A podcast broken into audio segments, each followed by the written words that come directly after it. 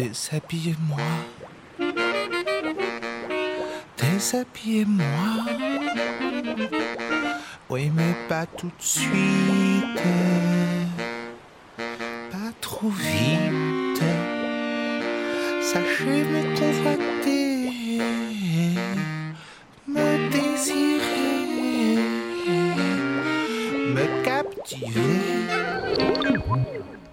Bonsoir à toutes et à tous, soyez les bienvenus dans Déshabillez-moi, le striptease philosophique de Radio Campus Paris ressenti par chacun de nous, elle n'en est pas moins un sujet tabou, ou plutôt était. Depuis quelques années, elle se déverse un peu partout dans la société, sans frein, sans honte et sans vergogne. Alimentée par les médias, mobilisée par les politiques à des fins électoralistes, affichée haut et fort dans la rue ou sur les réseaux sociaux, la haine a fait en quelque sorte son coming out. Pourquoi et comment la haine, que les sociétés humaines ont de tout temps cherché à maîtriser, a-t-elle soudain trouvé des voies d'expression publique À qui profite son émancipation Qui servent les langues déliées et les pulsions non réprimées notre invitée de ce soir, Hélène Leuillet, maître de conférences en philosophie à Paris 4, psychanalyste et auteur de l'essai Tu haïras ton prochain comme toi-même, publié chez Albin Michel il y a quelques semaines, offre une réponse à ces questions dans un parallèle inattendu, car a priori paradoxal, entre la tentation du populisme et celle du djihadisme. Ces deux mouvements radicaux sont fondés sur un même ressort, celui de la levée du bouclier que le refoulement de la haine. C'est au croisement de la psychanalyse et de la philosophie que nous situerons notre réflexion de ce soir nous essaierons, armés de ces deux disciplines, de comprendre comment les discours haineux portés par les leaders populistes et le terrorisme islamique parviennent aujourd'hui à séduire autant de jeunes. Hélène Leuillet, bonsoir. Bonsoir Mélanie Pécla. Merci d'avoir accepté notre invitation. Avec plaisir. Déshabillez-moi. C'est vrai qu'il fait très chaud dans le studio, il fait très très chaud. Alors première euh, question pour euh, lancer un peu cette discussion autour de, ce sujet qui est, la haine. Euh, est-ce que vous pouvez nous expliquer, Hélène Leuillet, comment la philosophie définit ce concept, si on peut l'appeler comme ça? Est-ce qu'elle est obligée forcément d'en passer par la psychanalyse pour la penser ou est-ce qu'au contraire, il y a déjà eu une théorie de la haine avant la psychanalyse? Écoutez, je me faisais la remarque l'autre jour hein, que, en fait, sur la haine, il n'y a pas tant de choses que ça et que vous remarquerez que autant sur l'amour, il y a des pavés qui sont écrits, autant sur la haine, les livres, les quelques livres qui existent, le livre de Gunther Anders, le livre de Petit bréviaire de la haine de Paul Yakov, euh, un livre du psychanalyste Jean-Pierre Lebrun, le Contre la haine de Caroline Emke, ont pour point commun d'être des livres brefs. Hein. Les livres sur la haine sont brefs. Alors pourquoi Est-ce qu'on ne sait pas définir la haine? Si, il y a des définitions classiques dans les traités des passions, euh, Spinoza, Descartes. Euh, voilà, les traités des passions laissent une place à la haine. Mais il y a quand même quelque chose d'intéressant sur le fait, sur votre remarque, le fait que, quoi? En philo, on ne parle pas de la haine, pas tant que ça. Parce que, bon, il y a d'une part cette chose qui est un peu la thèse que j'essaye de développer dans ce livre, qui est que la haine détruit le langage. Euh, l'amour fait parler, la haine, en revanche, nous laisse muets, hein, laissant euh, la place au cri, euh, si on en est l'objet, à l'insulte, quand on l'éprouve, voire au passage à l'acte qui abolit tout langage. Et puis, alors donc peut-être que quand on écrit sur la haine ou quand on essaye de penser la haine, eh bien, on rencontre finalement un problème qui est assez classique euh, en philosophie sur la pensée du mal ou la pensée de la mort. C'est-à-dire on rencontre ah, ce néant, ce vide, qui fait qu'on ne peut pas avancer très loin. Une fois qu'on a dit ça, on est quoi? Et puis, il y a peut-être une autre raison c'est que, évidemment, j'ai écrit, vous le rappelez, ce livre dans un contexte, il y a beaucoup d'enjeux aujourd'hui autour de la haine, et en vérité, la haine n'est pas le problème. Comme l'a dit Spinoza, c'est une passion triste. Nous n'aimons pas éprouver la haine, elle nous agite, elle est désagréable. Et euh, la question aujourd'hui n'est pas tant la haine que, comme vous l'avez rappelé, le refoulement de la la levée de refoulement sur la haine, ce qui signifie aussi une jouissance de la haine dans le social, jouissance qui favorise le passage à l'acte, qui n'est pas, ce n'est pas un phénomène nouveau non plus, mais aujourd'hui, c'est quand même plus général. Et donc tout se passe comme si quand on écrivait sur la haine, ou comme si en parlant de la haine, il fallait quand même toujours faire attention à ne pas susciter la jouissance de la haine. Et je pense que c'est une des raisons pour lesquelles les livres sur la haine sont brefs et que peut-être en philosophie, au fond, il n'y a pas de grand traité de la haine, pas de grande définition de la haine. On se contente de l'opposer à l'amour, ce qui est d'ailleurs pas toujours très satisfaisant, de dire que c'est une passion triste, et puis on s'en tient là, mais c'est pas sans raison. Et alors, quel va être l'apport donc de la psychanalyse sur cette question de la haine, puisque j'imagine que c'est donc là que va euh, se créer la réflexion. Tout à fait. Euh, la psychanalyse eh bien, prend toutes les difficultés au sérieux. Finalement, euh, l'intérêt de la psychanalyse, c'est que quand quelque chose ne tient pas du côté philosophique, eh ben, justement, ça intéresse, ça se met à intéresser les psychanalystes. Et donc, moi, je me suis fondée sur simplement les choses que Freud nous a apportées, hein, en disant, à partir de il y a deux périodes dans la vie de Freud. Il y a une période où il explique tout par le principe de plaisir, hein. c'est-à-dire que tout ce qui est refoulé, eh bien, c'est du plaisir qu'on s'interdit. Hein. Et puis, il y a un moment, dans les années 20, en 1920 exactement, mais euh, c'était préparé un petit peu avant, il s'est dit ça colle pas. Alors évidemment, dans, dans ce qui faisait que ça collait pas, il y avait l'échec de Sécure. Il y a ça, ne marche pas avec seulement le principe de plaisir. Et puis, il y avait, il y a eu quand même aussi déjà la Grande Guerre. Hein. La, Grande Guerre, cette grande tuerie, cette grande boucherie qui a été la Grande Guerre, que, que Freud a, vécu très douloureusement. D'abord euh, euh, parce que euh, il, avait notamment tout un réseau déjà de psychanalystes, et puis il avait de la famille aussi, lui-même en Angleterre, et, et d'un coup, ses proches étaient des ennemis. Hein. Sans compter évidemment les proches au combat, etc. Et donc, et, et, donc Freud, là, a dû prendre en compte Quand même ce phénomène dans l'humain. Et il a forgé donc un au-delà du principe de plaisir qui est la pulsion de mort. La haine en psychanalyse, c'est un des noms de la pulsion de mort. Et alors, euh, bien entendu, dire ça, ce n'est pas justifier la haine. Euh, la psychanalyse n'est pas naturaliste. Il y a parfois des malentendus sur ce point, mais c'est prendre en compte ce fait anthropologique qu'est la haine pour essayer de la penser et de voir ce qu'on en fait et ce qu'on peut en faire. Parce qu'après tout, le trajet d'une analyse, c'est dans une certaine mesure de passer de, de cette pulsion de mort, de l'emprise de la pulsion de mort, qui se traduit toujours par de la haine, de la haine en soi-même pour soi-même, euh, qu'on projette euh, plus ou moins sur les autres ou qu'on garde parfois jalousement pour soi parce que c'est tellement bon de se haïr aussi soi-même. Et, euh, en tout cas, voilà toutes ces choses qui nous empêchent de vivre et qui font notre affaire en analyse, hein, c'est-à-dire d'essayer de, de délier ça et puis d'essayer de le renouer autrement pour que ça n'entrave pas trop l'existence d'un sujet. Alors, vous, vous, revenez, enfin, si on revient sur, sur Freud et donc euh, le fait qu'il écrit à partir de, de la Grande Guerre, euh, est-ce que vous pensez qu'on peut penser la haine hors d'un contexte euh, politique, économique? Là, vous, votre essai est justement ancré dans un mm. contexte. Est-ce qu'on peut penser la, la haine hors contexte? Ça, justement, c'est la tentative peut-être de la philosophie. C'est peut-être pourquoi la philosophie est un peu brève sur la haine.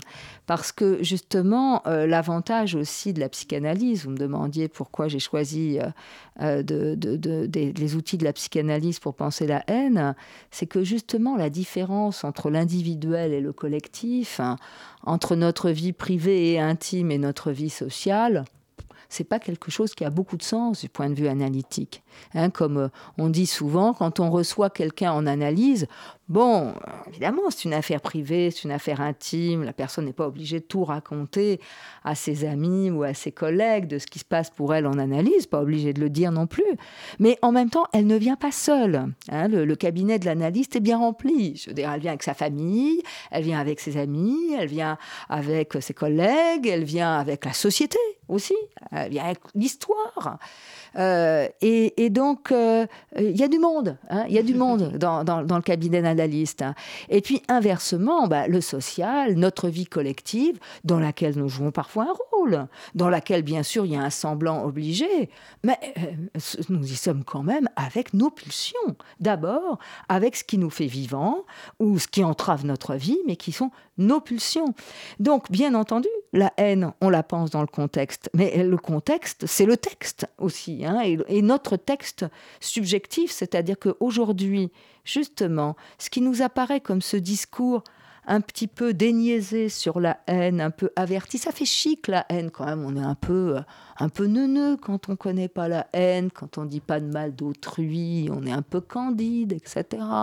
Donc la haine aujourd'hui se porte bien et, et ce discours sur la haine forcément a une emprise sur les sujets, et notamment les conforte dans la tentation de la haine de soi, euh, et dont, dont, elle semble les soulager. Quand je, quand je trouve vraiment quelqu'un à haïr, et plus encore, encore meilleur, une catégorie à haïr, hein, voilà, je crois que je vais me débarrasser de la haine que j'ai de moi-même. Hein, et ça procure aux militants un certain soulagement. Hein. Mais en vérité, le levier, c'est encore la haine de soi. Et c'est ça qui conduit au passage à l'acte, et c'est ça qui fait que c'est un brûlot politique, un grand danger politique. Est-ce qu'on pourrait dire qu'aujourd'hui on est dans une situation inédite euh, face à ce lever de bouclier euh, de, de, du refoulement de la haine? Je crois. Et, et dire cela, euh, ce n'est pas dire avant c'était mieux, pas du tout. Hein. On rappelait la Grande Guerre, c'est absolument terrible. Et les historiens, un certain nombre d'historiens considèrent que, bah, évidemment, les, la dégradation ensuite du siècle et, et cet héritage de génocide qui, qui est le nôtre vient, vient de là. Mais au, demeurant, euh, au demeurant, ça n'empêche pas qu'il y ait des formes singulières à toutes les époques. Hein. Et, et, au XXIe siècle, il y a des formes singulières de la haine et qui passent notamment par ce nouveau discours qui est un, une levée de refoulement sur la haine, le fait que qu'il y a une jouissance de la haine, que qu'on trouve ça pas mal quand même, on trouve ça bien. Et donc après, ben, on est tout étonné de dire waouh, mais qu'est-ce qui se passe? Pourquoi? Pourquoi, Pourquoi du terrorisme? Pourquoi tant de haine? Et Oui, mais c'est dans le discours ordinaire.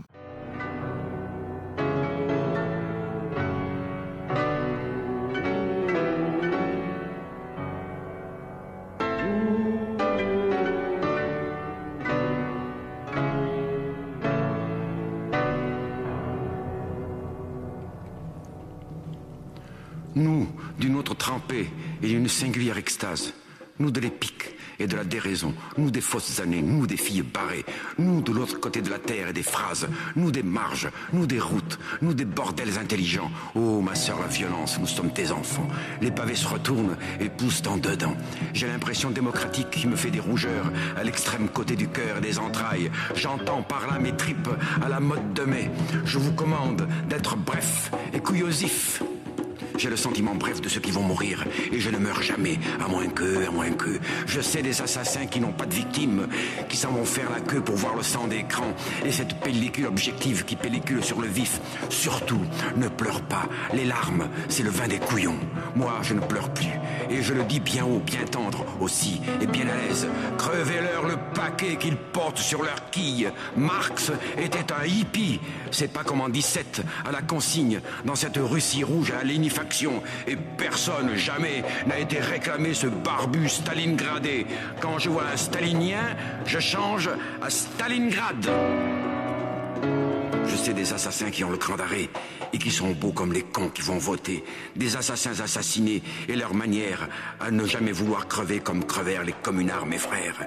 Et je le dis bien haut, il faut déconstitutionnaliser le foutre et porter l'inconfort cousu dessous leur peau à ces bourgeois qui se permettent de jouir. En outre, je vous commande d'être bref et cartésien. Je sais des charmes bruns qui sont de sang caillé et qui se grattent comme on gratte une blessure. Ça vous ravive un peu de rouge, ça a l'allure d'une légion d'honneur que l'on pardonnerait. Oh, ma sœur, la violence. Oh, ma sœur, lassitude. Oh, vous, jeunes et beaux, empêtrés dans vos livres. Il faut faire l'amour, comme on va à l'étude, et puis descendre dans la rue. Il faut faire l'amour, comme on commet un crime. Oh, ma sœur, la violence. Tes enfants s'analysent, et du Guatemala s'en viennent des parfums de sang, et des Guatémaltèques allant s'analysant dans les ruisseaux de sang coulant comme la crème, la crème de la révolution montant. Oh, ma sœur, la violence. Oh, la fleur du boucan. Il fait un bruit à rencarder tous les voyeurs, et un bruit qui se voit, ça vous a des couleurs à vous barrer la vue pour des temps et des temps. Je sais des bises, sans nordant depuis l'Afrique. Le monde est court, la gosse. Il faut tâter la trique dans le pieu, dans la rue, mais tâter de cet ordre, de cet ordre nouveau où germe le désordre, le beau désordre des voyous au ventre lisse. Viens par ici, la gosse, un peu, que je t'en glisse de ma graine d'amour qui gonflera dans toi comme un chagrin de carne sur le monde envahi de tant de muselières. Dans le Paris des chiens, je vais l'âme légère. Oh, ma sœur la violence. Oh, ma sœur lassitude. Oh, vous, jeunes et beaux, empêtrés dans vos charmes. Il faut faire l'amour, comme on va à l'étude, les yeux pleins les jardins, où fleurissent les armes. Des armes, comme une esthétique de la solitude. Des armes, comme une sinistre compo d'anglish. What do you mean, gun? Je sens que nous arrivent des trains pleins de Browning, de Beretta et de fleurs noires, et des fleuristes préparant des bains de sang pour actualité color télé. Le sang, ça s'empexe tout ce qu'il y a de bien. Le sang, c'est rentable dans la technique coloration. Et je te ferai voir un sang vert quand il sera question de questionner. Je sais des fleurs d'amour qui pollenent les blés et qui vous font un pain que l'on mange à genoux un pain de chair vivante, et que l'on aimerait comme on aime une enfant qui cache ses atouts et qui les touche un peu, comme on caresse une arme, un doigt sur la gâchette et le reste aux abois, et que s'irise alors ta violette de Parme, enfant mauve de mon silence et de ma loi. Des armes, comme une esthétique du pain sur la planche, des armes blanches, comme l'aube blanche à Paris. C'est aube, comme le foutre de l'absence. C'était Léo Ferret. La violence et l'ennui, on le coupe un peu méchamment, mais on en a manqué de temps sinon. Déshabillez-moi. Alors dans Déshabillez-moi, on écoute souvent des petits extraits de films. Alors là, j'en ai choisi un que vous connaissez certainement, La Vague de Denis Gansel, qui euh, reprend, enfin qui est inspiré d'une expérience euh, qui avait été menée à Palo Alto, euh, qui s'appelait la Troisième Vague, sur un régime autocratique. Donc c'était mené par un professeur d'histoire. On va juste écouter l'extrait, puis on en parle après.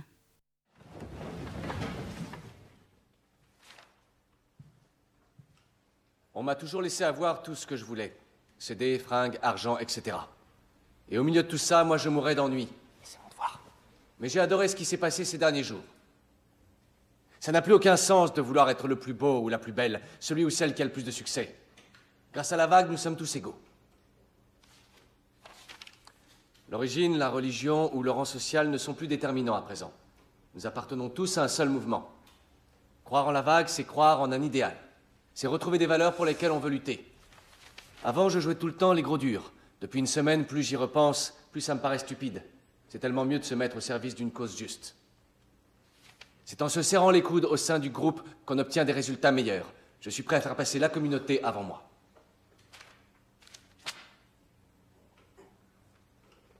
Ces extraits, ainsi que vous l'aurez remarqué, sont tirés des devoirs que vous avez rédigés hier sur ce que cette semaine vous a apporté. Apparemment, la vague vous a inspiré. C'est pourquoi je considère qu'il n'est pas souhaitable que le projet s'arrête. Mais qu'est-ce que tu fais, putain? Marco, rassieds-toi. Attends, mais ils croient tout ce que tu veux. Je viens de te dire de te rasseoir. Depuis des années, l'Allemagne périclite. Nous sommes les grands perdants de la globalisation. Il faut produire toujours plus, nous serions les politiques. C'est soi-disant la seule issue à la crise. Mais les politiques ne sont que les marionnettes des grandes firmes. On nous raconte que le chômage est en baisse. Nous sommes champions du monde de l'exportation. Oui, mais la vérité, on la connaît. Les pauvres s'appauvrissent et les riches s'enrichissent La seule véritable menace, c'est la terreur. Une terreur que nous avons initiée nous-mêmes, en laissant sciemment l'injustice régner dans le monde. Et pendant qu'on mène lentement, mais sûrement notre planète à sa perte, une poignée de privilégiés se frottent les mains. Ils peuvent se les offrir, leurs capsules spatiales, du haut desquelles ils nous regarderont sombrer! Alors il y a beaucoup de choses dans cet extrait qui font justement référence à, à certaines idées que vous développez dans, dans votre essai.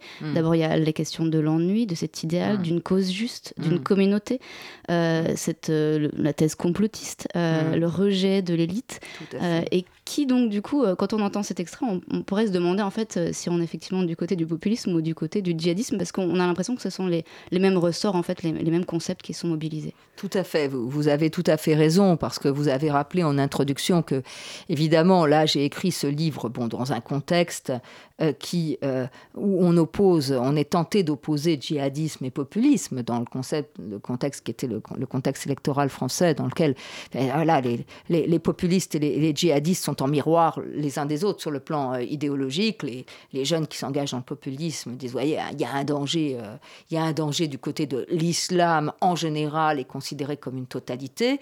Et puis euh, les djihadistes disent vous voyez, ben, ces pays, euh, ce sont des pays racistes, etc. Il n'y a que des populistes. Alors que voilà, ce film euh, effectivement est très intéressant parce qu'il nous rappelle euh, la fabrication de, la haine, comment, comment ça marche. Hein? C'est un film assez fascinant qui met très mal à l'aise, mais volontairement, hein, c'était fait pour, pour ça, qui est la fabrication de toute pièce hein, d'un phénomène euh, totalitaire de foule. Hein. Là, le prof, d'abord, on explique, c'est l'adaptation d'un roman, hein, euh, euh, explique que c'est assez bien fait dans, dans, l'adaptation cinématographique, qu'il veut montrer à ses élèves comment ça marche. C'est-à-dire que ils peuvent tous se faire enrôler contre, contre le, leur, leur incrédulité. Et il arrive plus à arrêter l'expérience. Hein. Il est, ça marche tellement bien qu'il n'arrive plus à arrêter. Donc là, on voit bien, comme vous, qu'il y a une sorte d'épure, à la fois sur le plan thématique, il faut qu'il y ait des thèmes, mais ces thèmes, ils sont toujours les mêmes.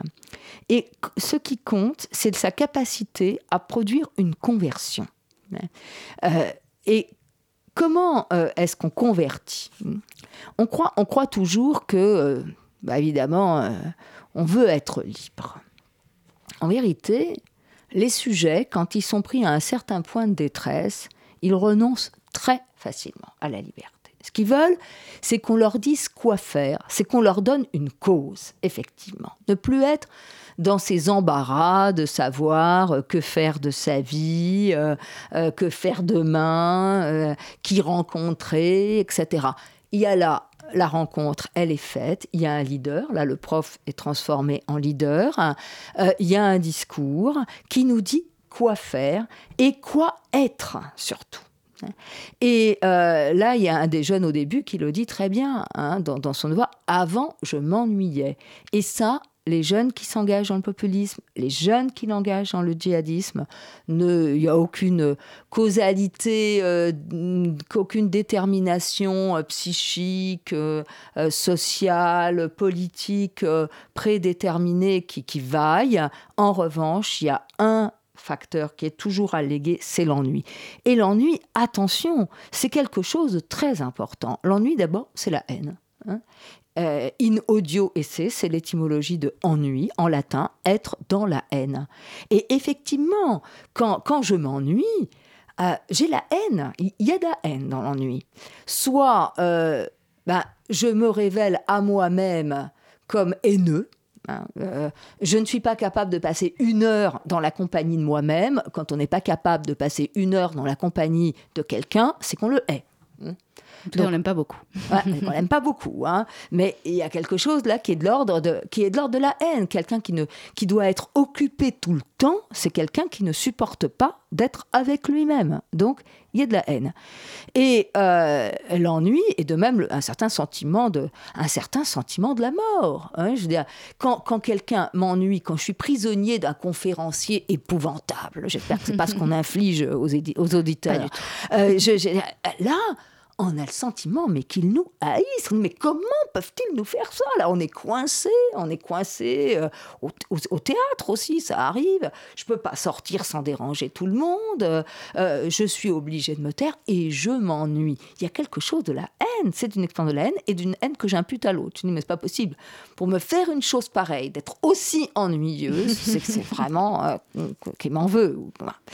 Et, d'ailleurs, quand, quand on ennuie les autres, effectivement, il faut toujours s'interroger un peu hein, sur les intentions qu'on a à leur égard. Je ne dis pas que ça arrive pas, mais c'est quand même une forme de, une forme de haine.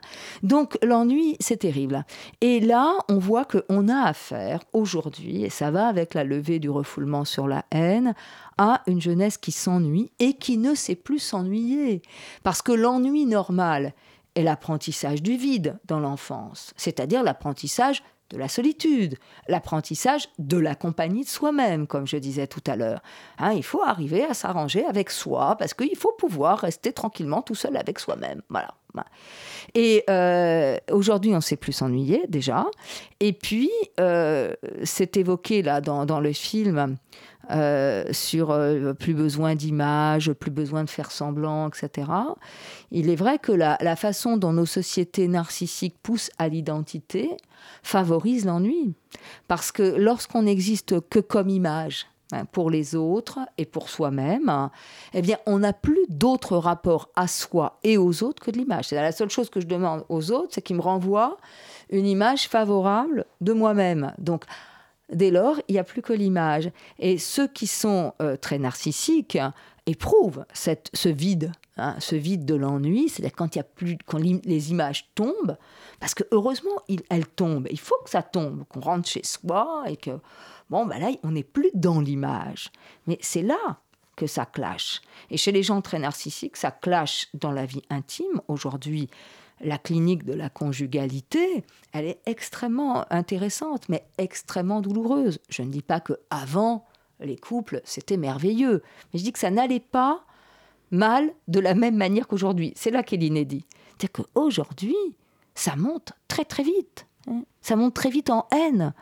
Pas forcément d'ailleurs en, en violence physique, mais enfin, la violence verbale de la haine, dans, deux personnes qui, qui se sont aimées souvent. Euh, c'est terrible aussi, hein, cette, euh, cette façon de monter en haine et que je mets en relation avec le narcissisme. C'est-à-dire qu'une fois qu'on est chez soi et que le, il n'y a plus de satisfaction narcissique à, attendre, eh bien c'est insupportable, littéralement insupportable. C'est bah, la haine et l'ennui, parce que la dispute, c'est bien souvent un moyen, la haine, d'exprimer de, autrement cet ennui, ce vide qui nous prend quand on n'a plus de satisfaction d'ordre narcissique. Et la, jeunesse, aujourd'hui, eh bien, est confrontée à ce vide, parce qu'on se dit, mais enfin, de quoi, de quoi s'ennuie-t-il? Qu'est-ce qu'il y a de si ennuyeux hein? C'est la condition humaine aussi, ce vide-là. Il faut peut-être lire Pascal, relire Pascal. mais euh, il n'y a, a plus de ressources dans une société d'image plus de ressources en soi-même. Donc effectivement, ça touche particulièrement les jeunes. Euh, on l'a dit, on le voit aussi dans, dans, le film La Vague. Mmh. Et puis effectivement, euh, c'est, euh, on voit bien que le Front National, par exemple, séduit une partie jeune de la population, ce qui est un peu inattendu parce qu'effectivement, on aurait pu penser que c'était pas la partie qui devrait être séduite, que le djihadisme aussi séduit, séduit les jeunes. Est-ce que à, quel moment en fait la séduction se transforme en passage à l'acte? C'est-à-dire qu'il y a quand même un, chemin entre le fait d'être intéressé, de d'être euh, pris et euh, d'adhérer à un certain nombre d'idées et d'accepter de passer à l'acte. Tout à fait, effectivement, là il y a des degrés. Hein. Alors vous avez raison de, de, vous avez raison de rappeler euh, que le, le djihadisme et le, et le populisme sont de manière, sont, sont, pas tout à fait de la même manière des, des mouvements de jeunes. C'est plus étonnant pour le populisme parce que dans le djihadisme, effectivement, les guerriers, bah, un guerrier en général est jeune. Il y a un moment, on peut plus, hein, je veux dire, faire la guerre.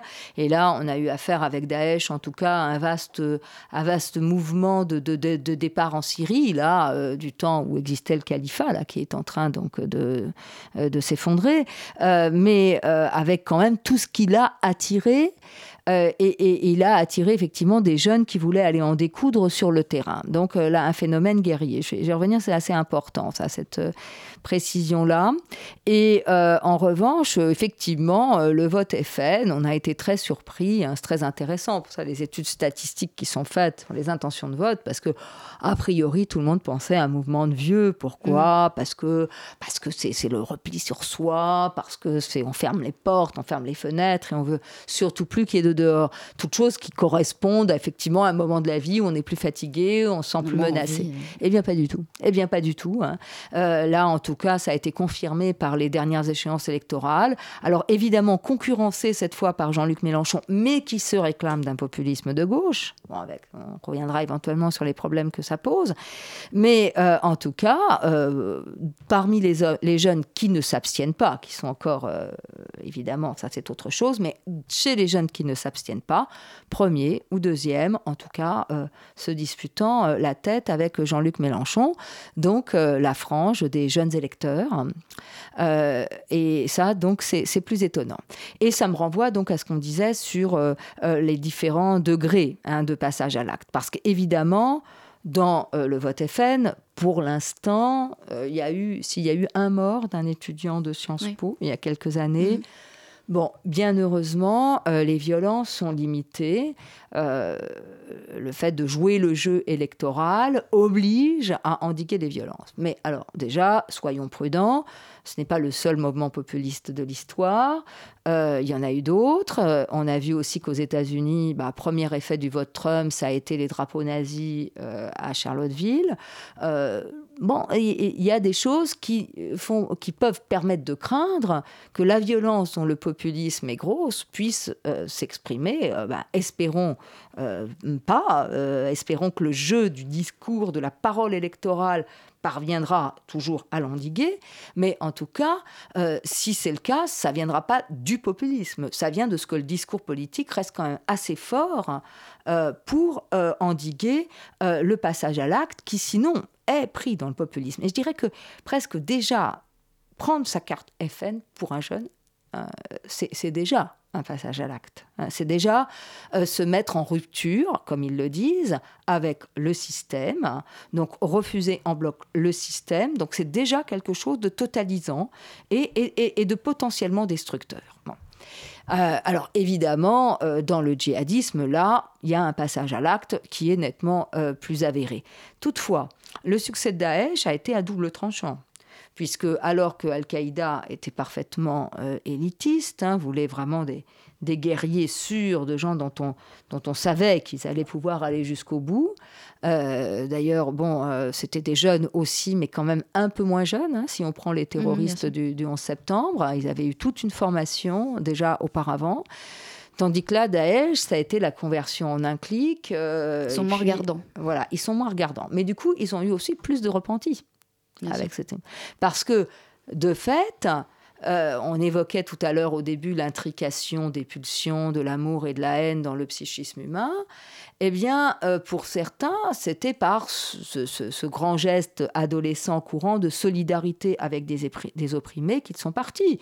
Hein, Daesh a beaucoup recruté sur les enfants morts par Bachar el-Assad, sur Bachar el-Assad massacrant la population. Et donc, certains sont partis pour faire la guerre à Bachar el-Assad. Et puis, ils sont arrivés sur le terrain.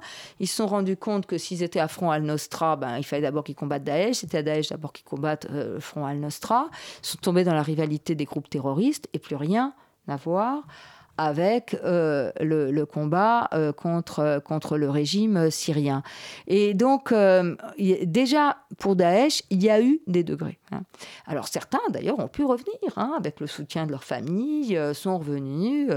Le journaliste Daniel Thompson a, tiré un livre sur les, les revenants. Donc, voilà. Mais, évidemment, pour certains, plus ou moins dès le début, plus ou moins forcé ensuite, le passage à l'acte est, venu. Alors, pour euh, répondre quand même précisément à votre question, je sais que le fait de partir en Syrie ou de chercher à partir en Syrie, là aussi, c'est un passage à l'acte. hein. C'est déjà une rupture totale. Rupture avec la famille, changement de nom, etc., même pour les filles. hein. C'est un passage à l'acte. Le fait même de chercher à partir, je veux dire, c'est pas euh, un vœu comme ça. C'est déjà un projet, des contacts. euh, même si ça n'aboutit pas, ce n'est pas rien. Et euh, donc, de la, de la séduction, euh, l'acte peut découler. Alors, évidemment, là, la propagande entre en jeu. Il faut peu de paroles pour la haine, mais nous sommes des êtres parlants, il en faut quand même un peu. Et euh, l'argument majeur qui est donné par Daesh, mais qui vaut aussi pour le, pour, euh, le recrutement au Front National ou d'autres mouvements populistes, c'est l'argument de la cohérence. Celui-là est très dangereux pour le passage à l'acte, parce que l'argument est toujours le même. Tu es d'accord avec ces idées, donc tu dois en tirer la conséquence de passer à l'acte. C'est-à-dire qu'on gomme toute division subjective, toute hésitation, tout le fait que si on était tous cohérents, ben on serait tous plus ou moins fanatiques.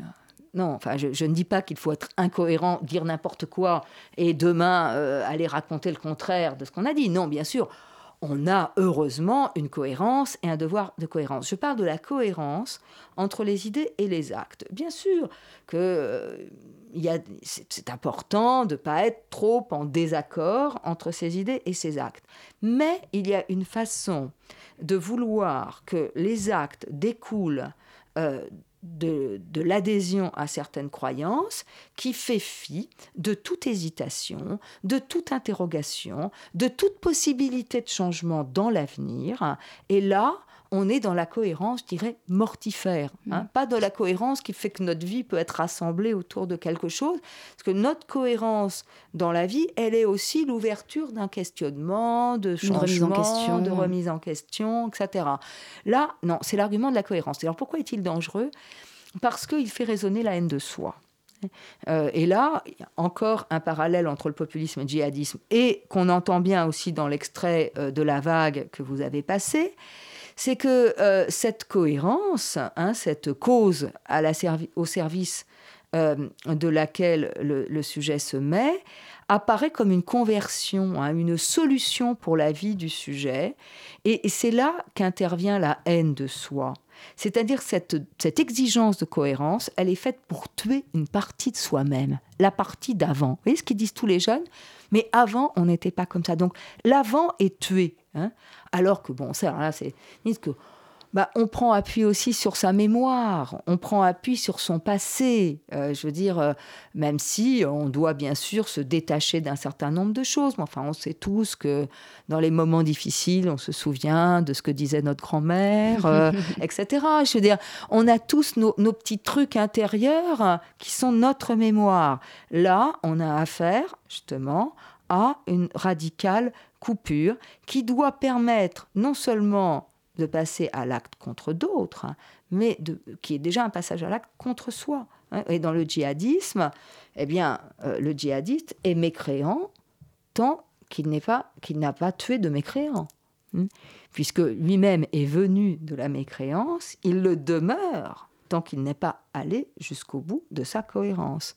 Et dans le populisme, le nationalisme, de même, euh, eh bien, postule que la part d'autre qui est en soi, puisque dans toute généalogie, hein, Madou Défi euh, trouvé, il y a toujours de l'autre que le national pur évoqué par les populistes, il y a toujours eux, hein, il n'y a pas seulement nous, le nous est composé de eux, et, donc, euh, tant qu'on n'est pas engagé aussi dans la haine de l'autre, eh bien, on est, on est soi-même compromis avec l'altérité. On est tissé d'altérité. Donc, c'est aussi euh, dans la haine que, que ça se fabrique, tout ça. Aujourd'hui sera le dernier jour de mon existence. La dernière fois que je ferme les yeux, mon dernier silence. J'ai longtemps cherché la solution à ces nuisances. Ça m'apparaît maintenant comme une évidence. Fini d'être une photocopie, fini la monotonie, la lobotomie, Aujourd'hui, je mettrai ni ma chemise ni ma cravate. J'irai pas jusqu'au travail, je donnerai pas la patte. Adieu les employés de bureau et leur vie bien rangée.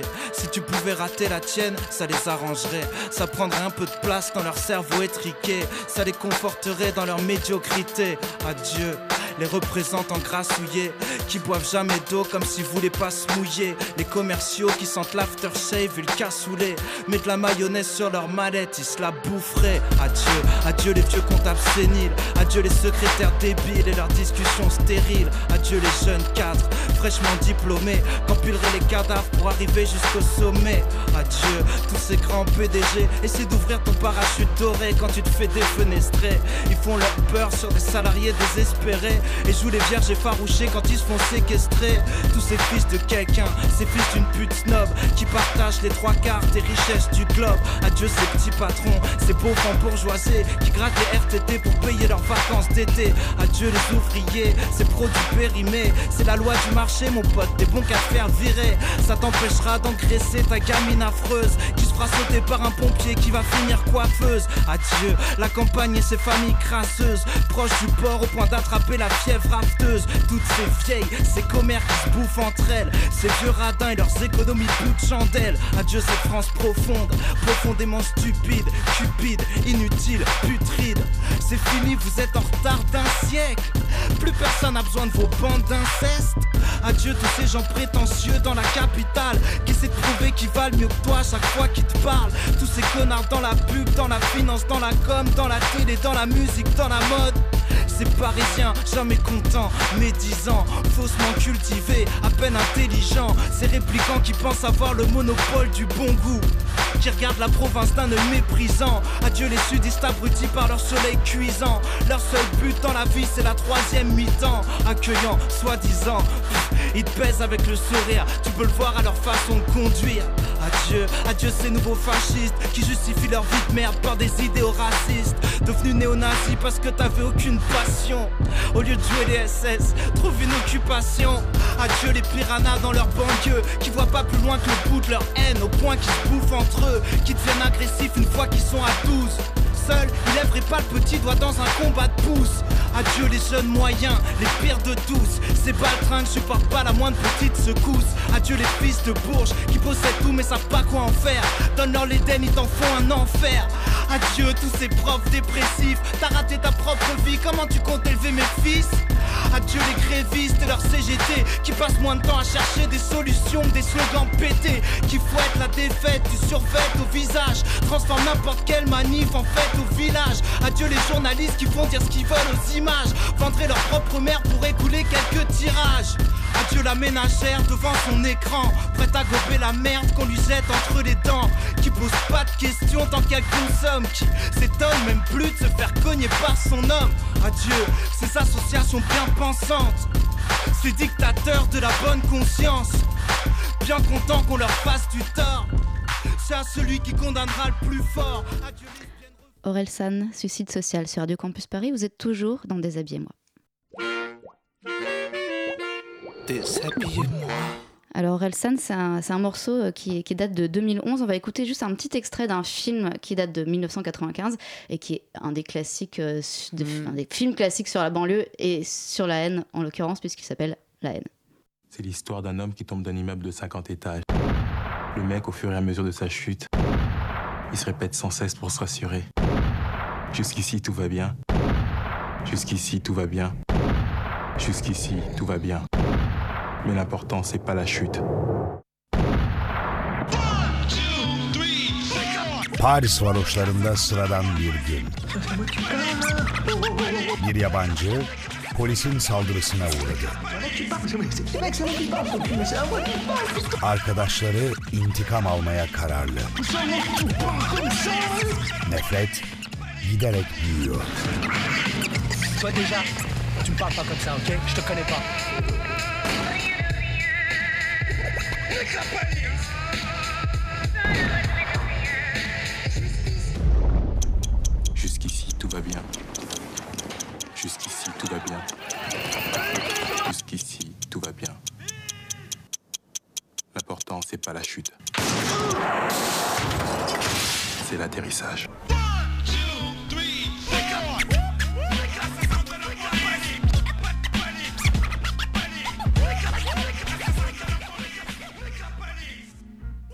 Alors donc La haine, qui est un film de Mathieu Kassovitz qui date de 1995. Qu'est-ce qui a changé, Hélène Leuillet, euh, depuis 1995 pour que cette jeunesse aujourd'hui, alors là dans La haine, la, haine est tournée plutôt vers, la police.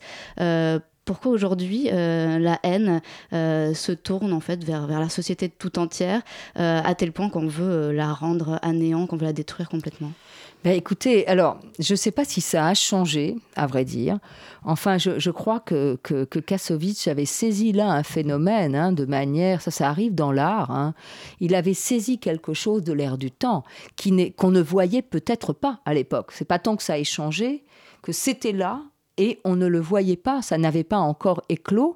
Hein, J'en veux pour preuve le fait que ce film, effectivement, dont vous rappelez qu'il est ancien, euh, est encore un des films préférés des jeunes aujourd'hui. Hein.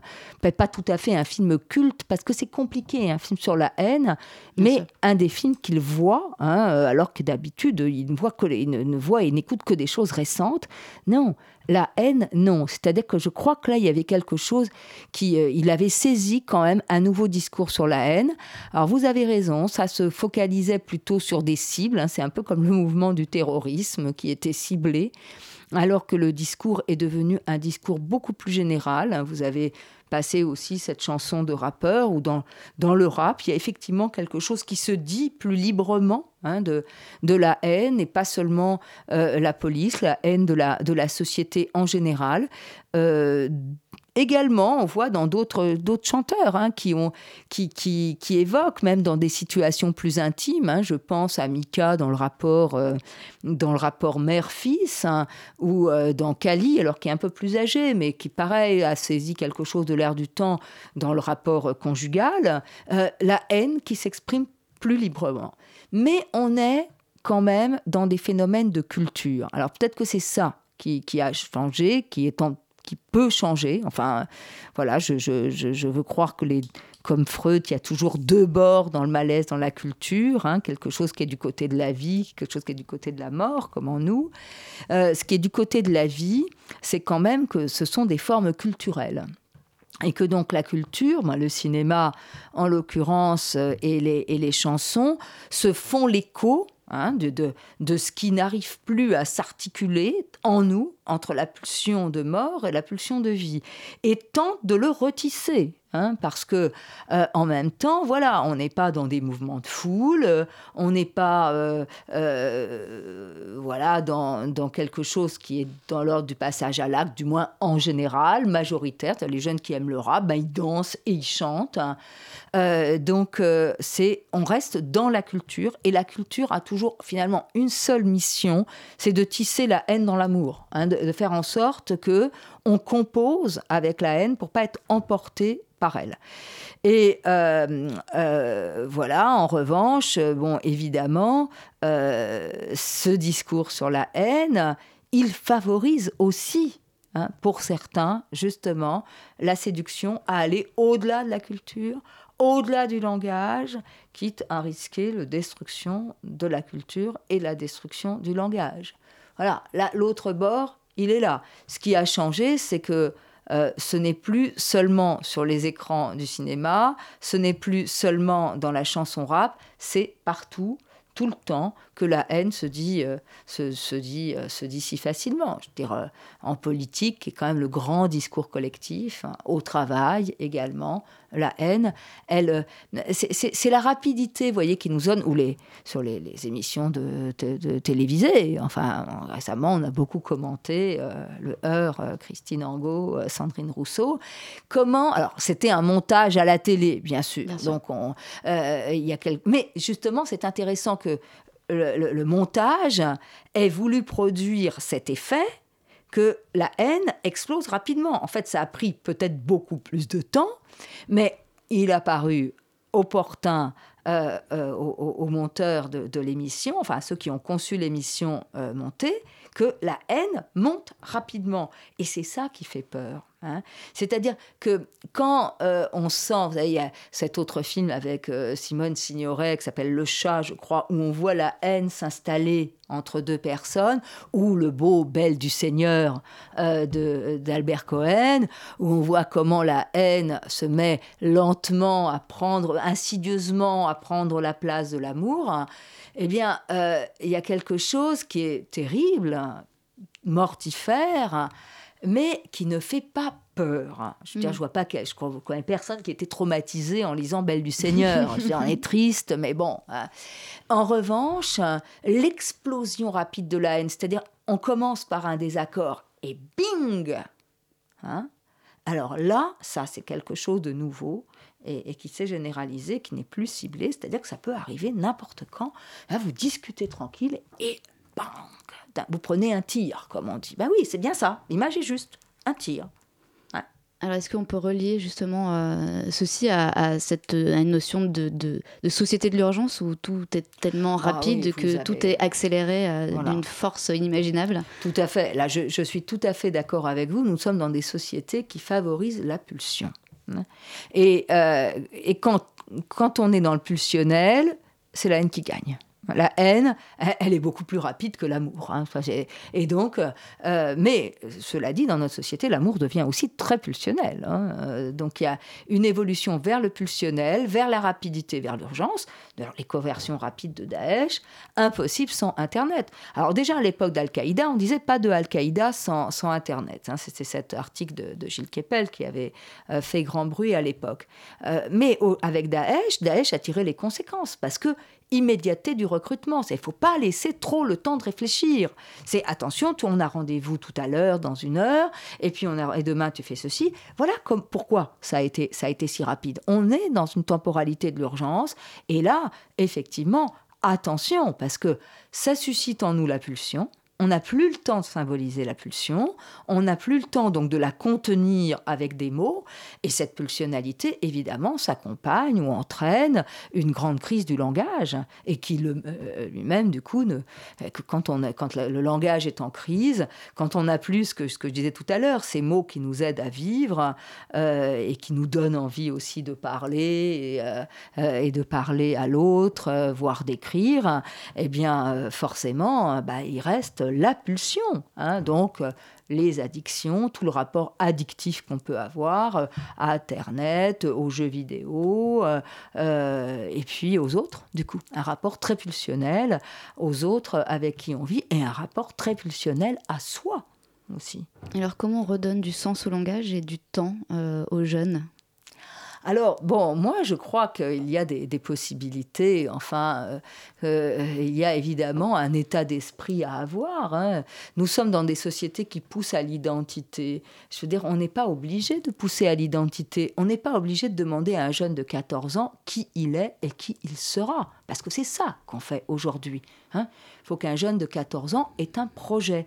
Ça signifie que là, justement, toute cette division subjective qu'on évoquait tout à l'heure, d'interrogation, de remise en question, on est à une époque où on vit longtemps, euh, s'il n'y a pas d'accident, on est à une époque où on change de travail, où on change de vie plusieurs fois dans sa vie, et quand il s'agit des enfants et des adolescents, à deux ans, on dit Ah, celui-là, Tiens, c'est étrange, vous devriez consulter, votre enfant est timide, etc. Euh, moi, j'ai coutume de répondre dans ces cas-là, bah, c'est très bien, il ne le sera donc pas à l'adolescence. Parce que on a, ce qui est quand même le plus commun, c'est que justement, on n'est pas à l'adolescence comme on est dans l'enfance. Tout ce changement, le, bizarrement, la pulsionalité empêche le changement hmm, et rigidifie l'identité.